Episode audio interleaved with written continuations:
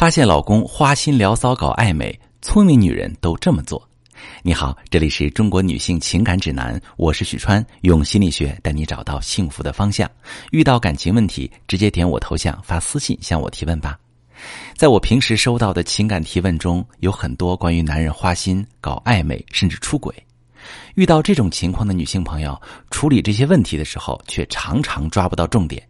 那今天我就跟大家聊一聊，我们应该如何看待对象搞暧昧甚至出轨的问题。首先，我要告诉女性朋友，花心聊骚搞暧昧属于感情问题，但是婚后出轨已经不是单纯的感情问题了，出轨是道德和法律的问题。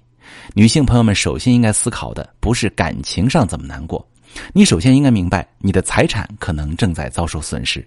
因为你对象可能会给对方花钱买贵重物品，甚至赠与对方一定的钱财。那我们遇到过给第三者买车买房的，用的都是婚内夫妻的共同财产；还有的段位比较高的第三者会撺掇男人离婚，甚至隐瞒财产。这已经超出了感情问题的范畴。这里我需要特别提醒女性朋友的是：如果你正在经历这种问题，不知道如何处理。你可以立刻私信跟我说一说细节，我来帮你梳理该怎么办。那接下来我要说一说处理老公花心出轨问题的时候，常常会出现的三种低效思维。这些思考方式对我们处理问题没有帮助，还会导致自己心情很不好。先讲小米的故事。小米结婚五年，感情比较平淡，除了孩子，跟老公也没什么话题可以聊。老公最近半年跟一个女客户走得比较近，两个人经常一起吃饭，晚上一起玩有时候回了家还要聊微信。小米常常跟老公吵架，那一开始呢，老公也会收敛，但后来就不解释了。越不解释，小米越生气，觉得老公变了心，不负责任，是个渣男，还把老公的情况去跟公公婆婆做了抱怨。现在两个人的感情每况愈下。小米面对老公花心的难过，我非常理解。但是这样处理其实效果并不好，大家发现没有？小米把属于两个人的问题归因为丈夫单方面造成的。归因的意思就是你把这件事情发生的原因归于一处。小米认为完全是老公不负责任、不忠诚、三观有问题，才给自己带来伤害。这样的话就会产生强烈的愤怒、失望、难过、痛苦的情绪，会对他产生负面的评价。这种归因方式很常见，也是妻子自我保护的一种机制，会产生对伴侣不再信任的行为。但是这种思考方式会产生一个特别不好的结果，就是她忽略了丈夫是有需求、会犯错、能改错的人。同时呢，她把自己固定在受害者的位置，低估了自己改变关系的能力。这是一种非常负面的思考方式，常常导致感情的彻底破裂。我再讲第二个故事。跟小米相比，小诺怀疑老公跟他的助理不清楚。助理跟老公说话的语气、看他的眼神，让小诺觉得很不舒服。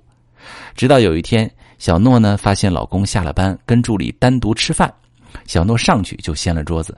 第二天去老公的单位大闹，说助理是一个狐狸精，自己的家庭都是被助理破坏了。这种思考方式是把自己跟老公的感情问题归因于外部事物，比如小诺就认为。都是这个狐狸精勾引了自己的老公。女性这么想，就会出现报复性行为，比如语言辱骂、公布于众、直接联系让他离开等等。这么做呢，会让你有力量感，但是也让你跳开了主题，因为丈夫才是那个选择跟别人发生感情联系的人。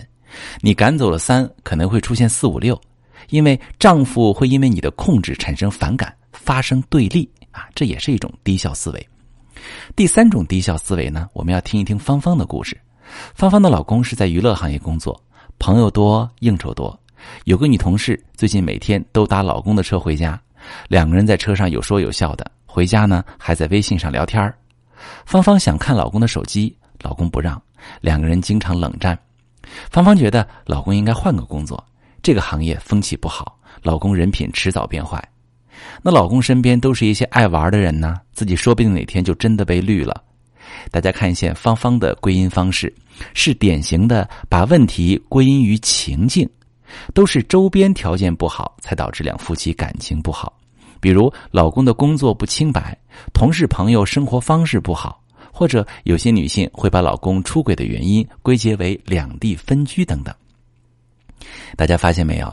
以上三种情况的归因方式都是归结于外部，不论归结于老公人品差、第三者狐狸精、老公的社交复杂啊，这些都是别人的问题。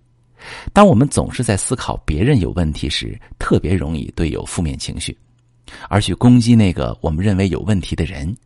这个时候，我们忽略了，其实这段感情、这段婚姻真正的男女主角是你和你的伴侣。